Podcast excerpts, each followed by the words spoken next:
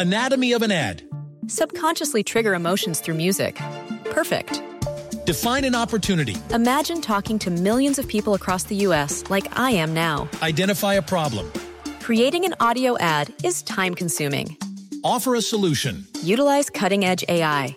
Imagine creating all that in under 30 seconds. Well, we did to create this ad. To learn more about AI in the audio industry, download the white paper from audiostack.ai.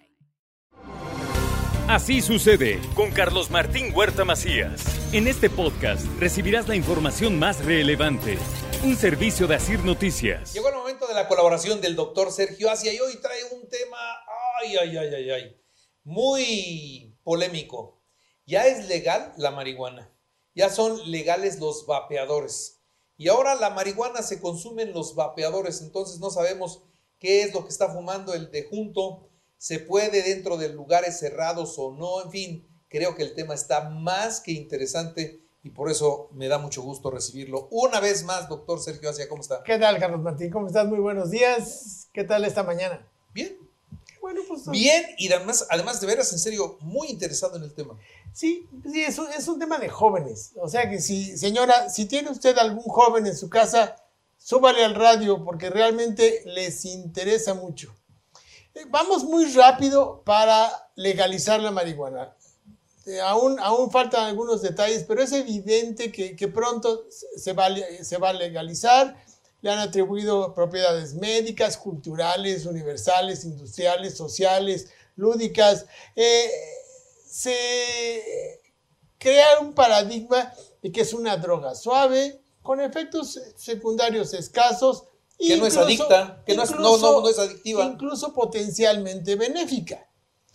A lo mejor tiene algunas propiedades medicinales que aún son discutibles y lo que sí quiero puntualizar son los efectos secundarios serios que causa su consumo, que por supuesto están relacionadas con el- el- la edad de inicio, la cantidad de la droga que se consume, el tiempo que, lo, que la practica, en fin, eh, es una rela- relación directamente proporcional a la cantidad y al tiempo del consumo.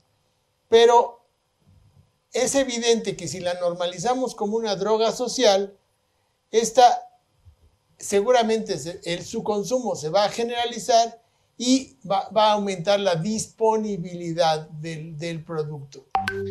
Ustedes saben que los productos activos de la marihuana se llaman cannabinoides, pero lo que no saben es que estos cannabinoides producen deterioro cognitivo sostenido y permanente en sus consumidores, principalmente en los jóvenes que aún no alcanzan la madurez y que aún no está estableciendo conexiones y redes neuronales que se inhiben con la exposición a estos alcaloides.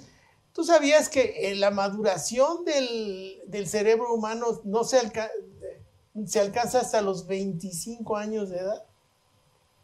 Hasta los 25 sigue madurando el Y cerebro. conozco algunos que siguen madurando y, Y ya tienen 75 y años. no van a madurar. Pero no vea al doctor Beltrán. Pero por supuesto que mientras más pronto se exponen a marihuana, más riesgos van a tener. Imagínense qué pasa cuando una señora embarazada expone al bebé en inútero a la marihuana. Seguramente este niño va a tener problemas de lenguaje, problemas de aprendizaje, problemas de conducta, problemas de audición, problemas de visión, problemas de adicciones, pro- problemas de retraso psicomotriz, en fin, una, una pléyade de problemas solo por haber consumido marihuana en el embarazo. En, en una- en un experimento, las ratas expuestas al tetrahidrocannabinol inútero mostraron problemas notables de aprendizaje y memoria en la edad adulta.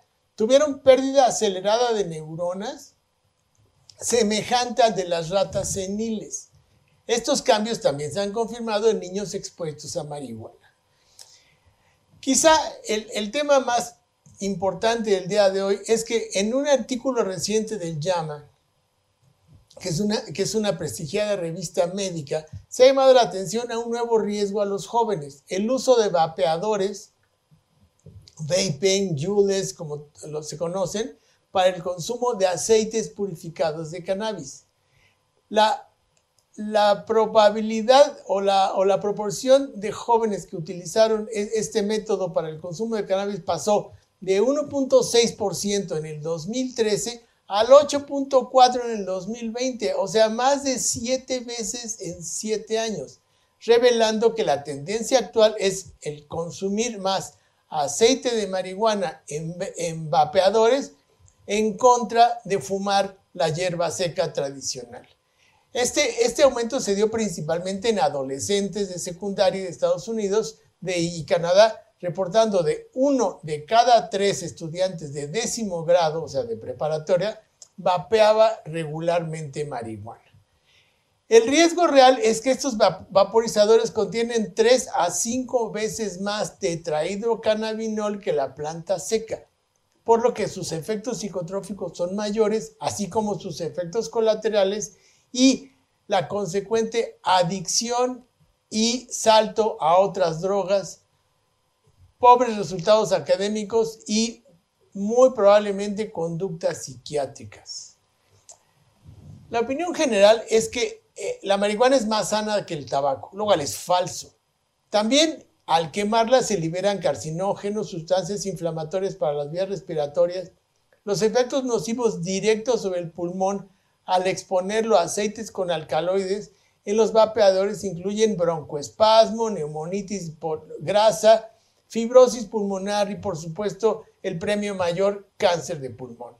Incluso ya se denominó a la enfermedad como EVALI, que son las siglas de daño pulmonar asociado al uso de vapeadores o cigarros electrónicos. Enfermedad que se presenta más frecuente con los vapeadores ilegales que contienen marihuana.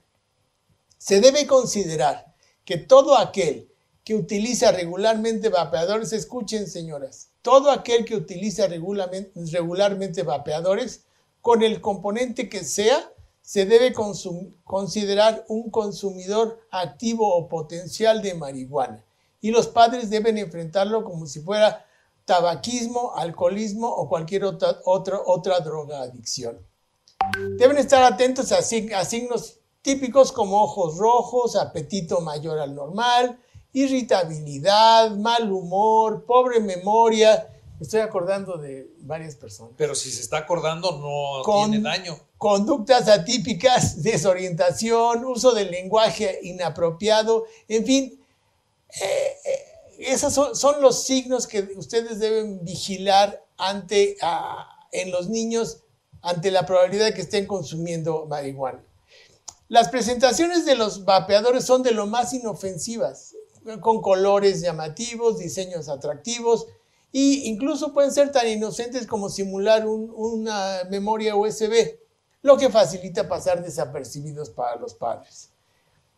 Los padres necesitan informar a los niños y jóvenes que la marihuana no es una droga inocua, no porque sea natural o que no sea adictiva, entre comillas, o que la usen los jóvenes para mejorar su creatividad o sus pensamientos y que su consumo, por supuesto que no trae consecuencias benéficas porque la usan los doctores.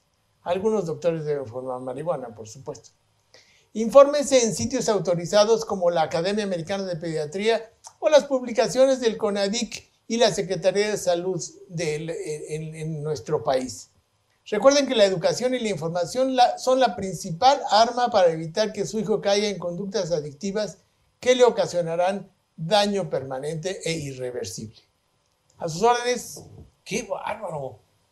Qué, qué interesante el tema, porque además es la moda. Los vapeadores son la moda y los acaban de autorizar y la marihuana la acaban de autorizar. Entonces, lo que inhalan con el vapeador es mucho más que lo que pueden respirar en un cigarro. Por supuesto, inhalar en un cigarro.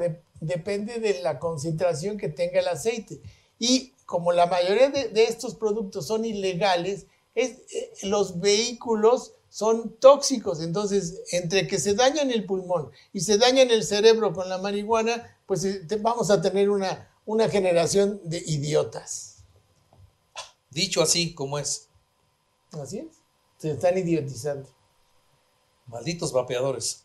Y la, o sea, las drogas. Esos son los que tienen marihuana. Los que no tienen marihuana también hacen daño. todos, todos hacen daño. Todos son adictivos. Los que hablan a favor de los vapeadores dicen que causan menos daño que el, que el, cigarro. cigarro. Pero decir, el- los puñales matan menos personas que el- las ametralladoras, no quiere decir que podemos andar con puñales, ¿no? O sea, no, no, no, es, no es justificación. Los vapeadores son una- unos vaporizadores que van a administrar cualquier producto que le pongas, bueno o malo. Estoy hablando de la marihuana, pero también le pueden poner cristal, le pueden poner anfetaminas, le pueden poner eh, este, cocaína, le pueden poner cualquier cosa. La, imaginación es el límite, son, son artículos que administran sustancias y los, lo- los vemos con toda naturalidad en los restaurantes echando su vaporcito. El vaporcito que sale, el que lo, lo respira, también le llega a hacer daño. Por supuesto, por supuesto. O sea, si junto a mí en una mesa se están echando su, su vapeador con marihuana y yo estoy recibiendo ese humo, Por supuesto que a mayor distancia menos probabilidad, pero a menor distancia mayor. Por supuesto que se absorbe.